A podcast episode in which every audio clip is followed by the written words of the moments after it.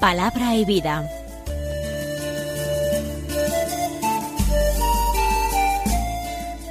Con el padre Manuel Horta, desde Sevilla.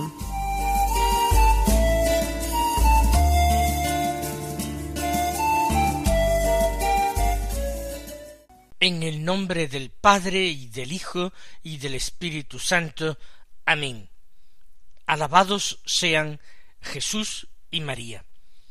Muy buenos días, queridos amigos, oyentes de Radio María y seguidores del programa Palabra y Vida. Hoy es el tercer domingo de Adviento. Es un domingo en que la Iglesia invita al gozo, es el domingo gaudete. Nosotros, en medio de este tiempo penitencial, nos alegramos ante la cercanía de nuestra salvación, una salvación que se nos ofrece ciertamente a nosotros, si queremos acogerla, si queremos hacerla nuestra, si queremos aprovecharnos de ella.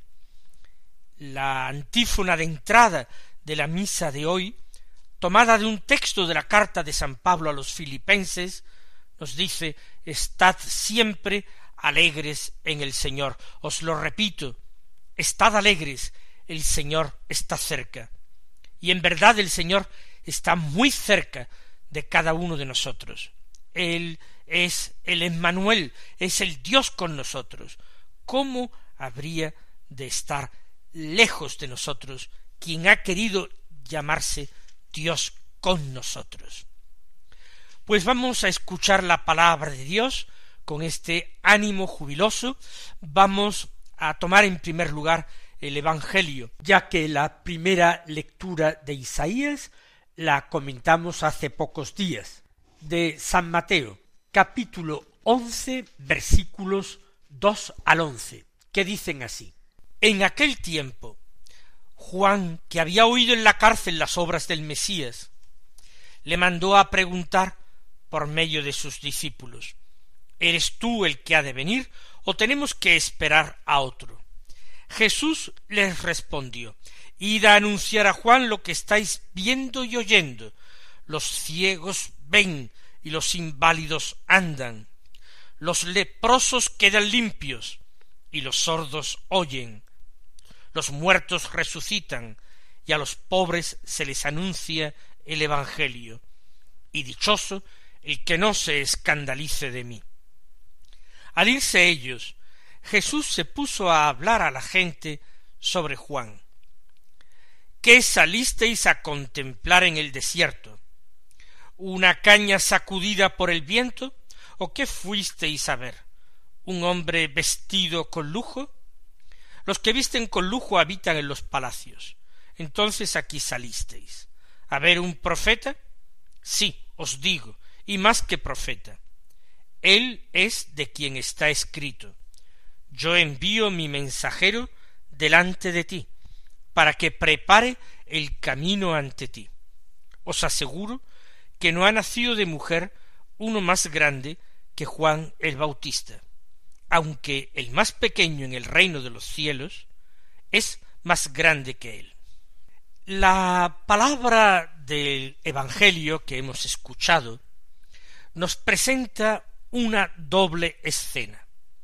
En la primera, Juan en medio de sus discípulos.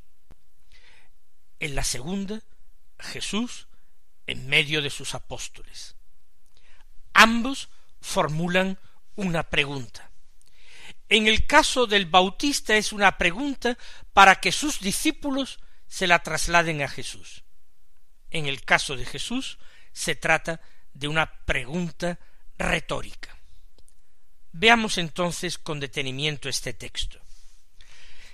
Comienza eh, contándonos eh, Mateo cómo Juan está en la cárcel.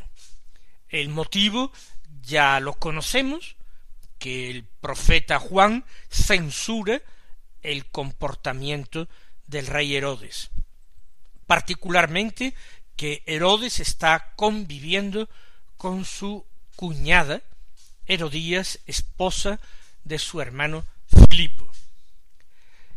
Entonces Juan parece haber visto definitivamente truncada su carrera, su misión. Parece que ya en la cárcel no es necesario. Él tiene discípulos, algunos de los cuales los ha empujado suavemente hacia Jesús, cuando él en el Jordán ha reconocido en el Señor al Cordero de Dios que quita el pecado del mundo. Pero otros discípulos han permanecido junto a Juan, le son fieles, le visitan en la cárcel, y en la tiniebla de la mazmorra se levanta otra nueva tiniebla en el corazón de Juan. ¿Me habré equivocado? ¿Habrá sido todo una ilusión? Si Jesús es el Mesías, como yo anuncié, ¿por qué no actúa? ¿Por qué no se pone al frente de su pueblo? ¿Por qué no se revela? ¿Por qué no reivindica para sí ese título? ¿Por qué, en definitiva, yo padezco en prisión mientras los malvados siguen triunfando?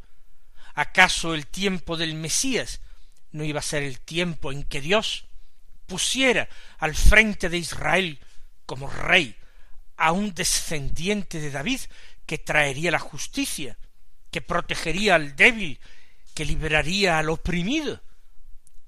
¿Cómo es que nada de esto ocurre si él es el Mesías? Por eso, como no puede ir personalmente a Jesús, yo estoy seguro que lo hubiera hecho, de haber podido, de no haber estado en la cárcel. Envía a sus discípulos. La pregunta es, ¿eres tú el que ha de venir o tenemos que esperar a otro? Está fuera de duda que Jesús es un gran profeta, un enviado de Dios. Jesús obra milagros que Juan Bautista jamás ha hecho, y reúne a multitudes más numerosas todavía que las que Juan Bautista había reunido en el desierto en torno a su bautismo. Pero es el Mesías definitivamente o es otro enviado de Dios para anunciar al Mesías. Ese es el sentido de la pregunta. ¿Tenemos que esperar a otro? ¿Tú vienes a anunciar a otro igual que yo sin saberlo y te he confundido? ¿Eres tú el que debe venir? Y los discípulos van a Jesús. No pensemos que esta oscuridad en el corazón de Juan Bautista de ninguna manera empequeñece su figura. Vamos a escuchar inmediatamente esas palabras de Jesús, enalteciendo a Juan como eh, receptor de una vocación del cielo extraordinaria, sublime, única. Las dudas en el corazón humano es normal que existan. La cuestión es que esas dudas hay que resolverlas. Y hay que resolverlas dirigiéndose uno al Señor. Ya digo, Juan Bautista usa de mediadores, que es lo que puede hacer. Id a Jesús y le preguntáis esto.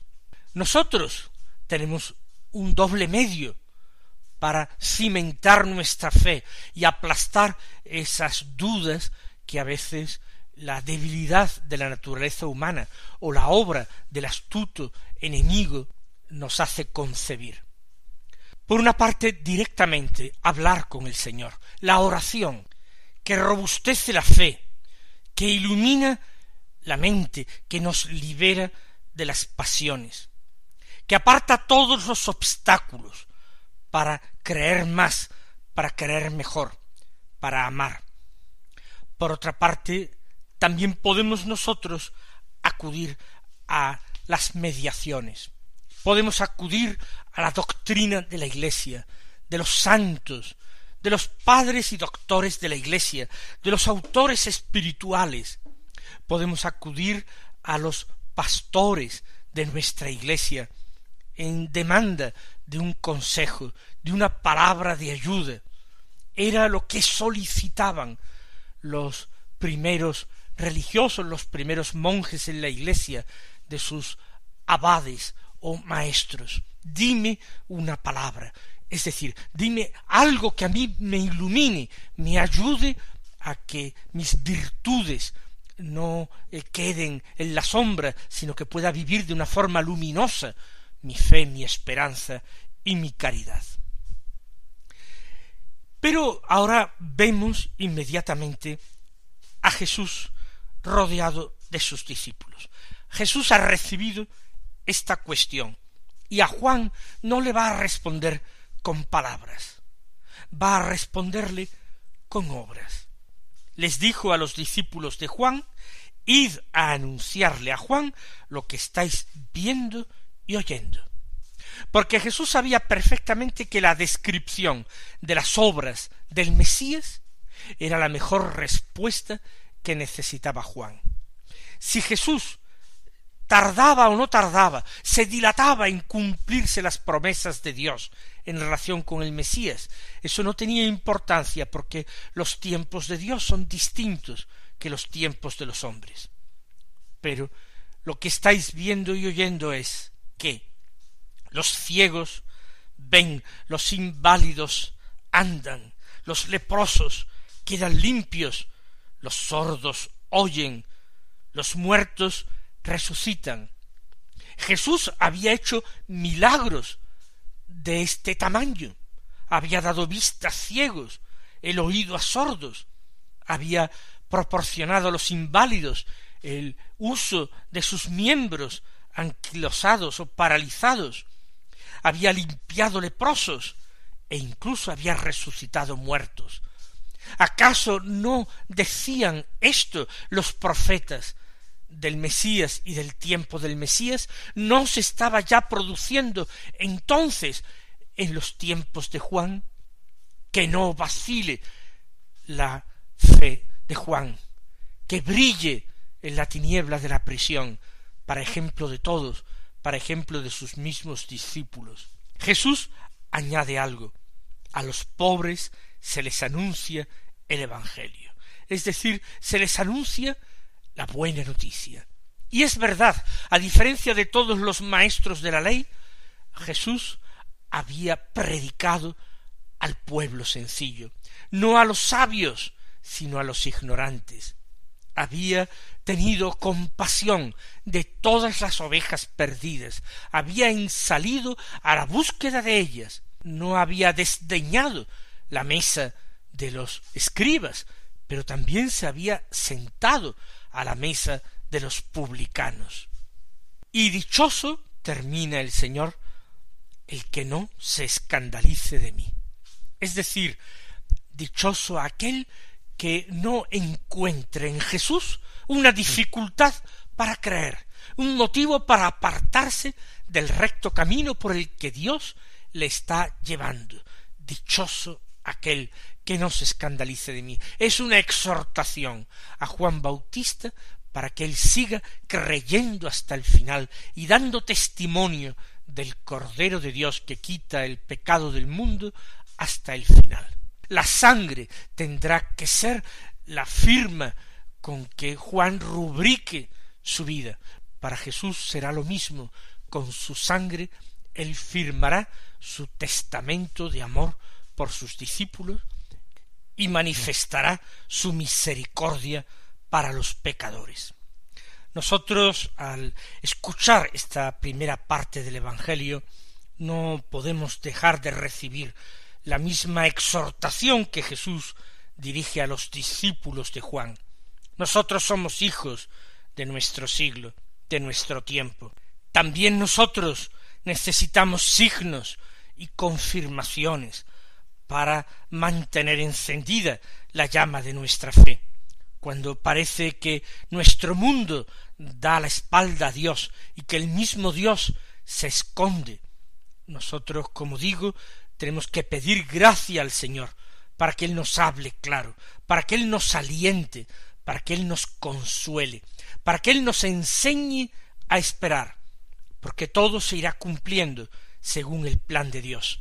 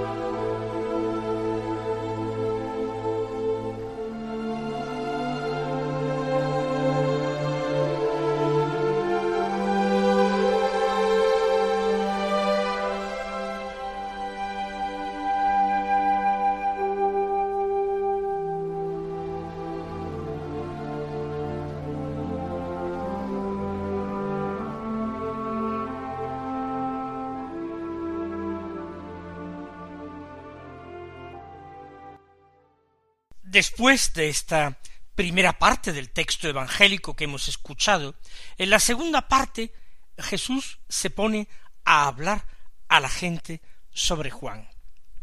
Y les dice, ¿qué habéis salido a contemplar en el desierto? ¿Una caña sacudida por el viento? Es decir, ¿cuál es el motivo que llevó a la gente, cuando Juan bautizaba en el Jordán y predicaba allí y exhortaba la conversión, qué motivo llevó a la gente a ir allí al desierto a escuchar a Juan hacerse bautizar. ¿Qué tenía Juan para atraer a la gente? Dice Jesús, ¿acaso salisteis a contemplar una caña sacudida por el viento? ¿Qué es una caña sacudida por el viento? La caña en sí tiene poca fuerza, pero es muy flexible. Frente a la fuerza del viento se inclina, se inclina a favor del viento y resiste, no es tronchada. ¿Qué está diciendo Jesús? Hay hombres que actúan de la misma manera. Frente a los poderosos, ellos se doblan, se inclinan, se amoldan, van en la misma dirección. Es la aceptación tan grande en nuestros tiempos de lo políticamente correcto. Tenemos miedo para hablar, tenemos miedo para actuar, tenemos miedo para decidir otras cosas que las que nos impone el poder. Pero Juan Bautista no era un hombre políticamente correcto, en absoluto. Ellos, si se sintieron atraídos por Juan Bautista, no es porque enseñaba y predicaba lo mismo que los escribas de Jerusalén, pero con palabras más hermosas, halagadoras, tranquilizadoras de la conciencia. Juan Bautista en absoluto buscaba tranquilizar las conciencias. Muchas veces la predicación de nuestro tiempo insiste en ideas equivocadas. Por ejemplo, los hombres buscan en la religión tener paz, tranquilidad, pero en definitiva con esa palabra a lo único que se refieren es a olvidar a ratos al menos, sus problemas, las grandes cuestiones, a callar muchas veces la conciencia que no deja de gritarles que están viviendo en pecado, que ese camino los lleva al infierno.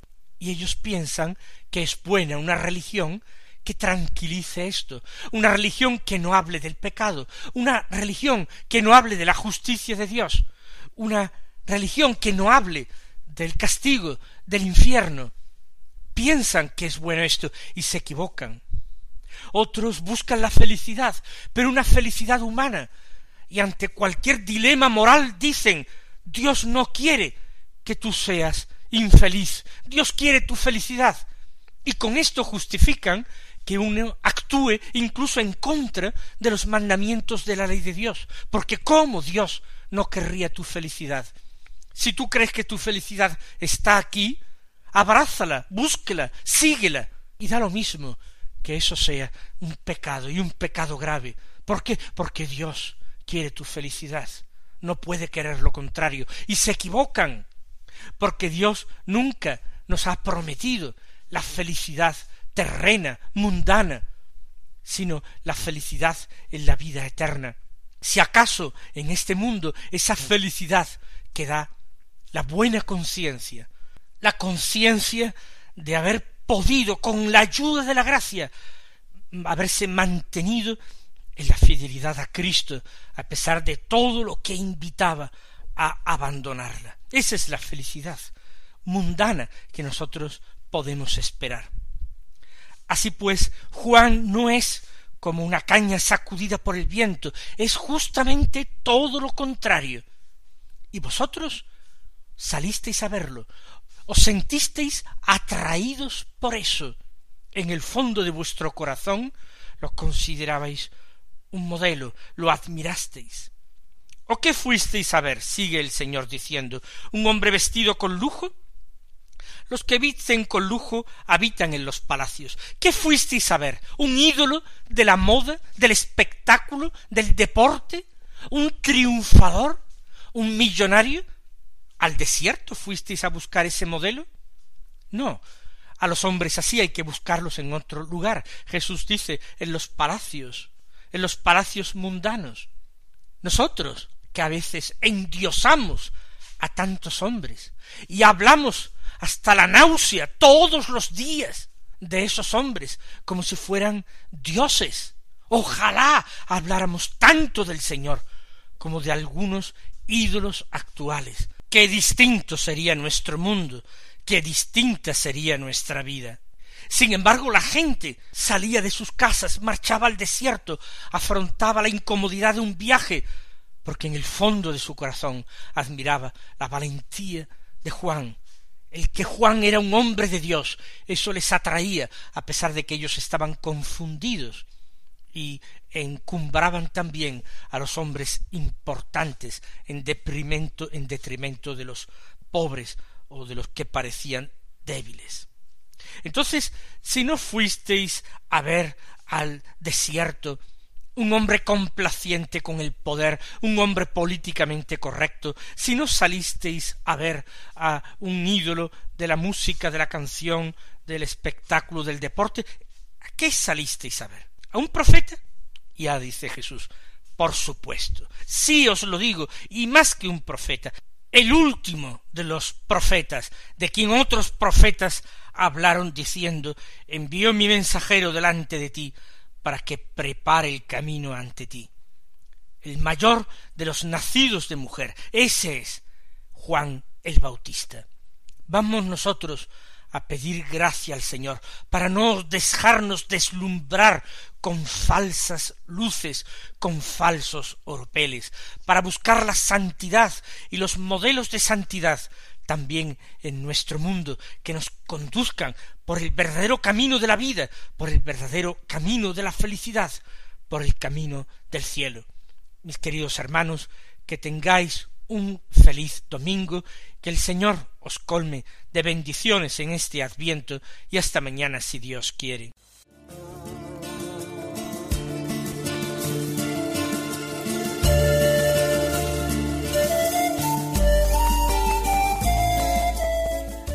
Concluye Palabra y Vida, un programa dirigido desde Sevilla por el Padre Manuel Horta.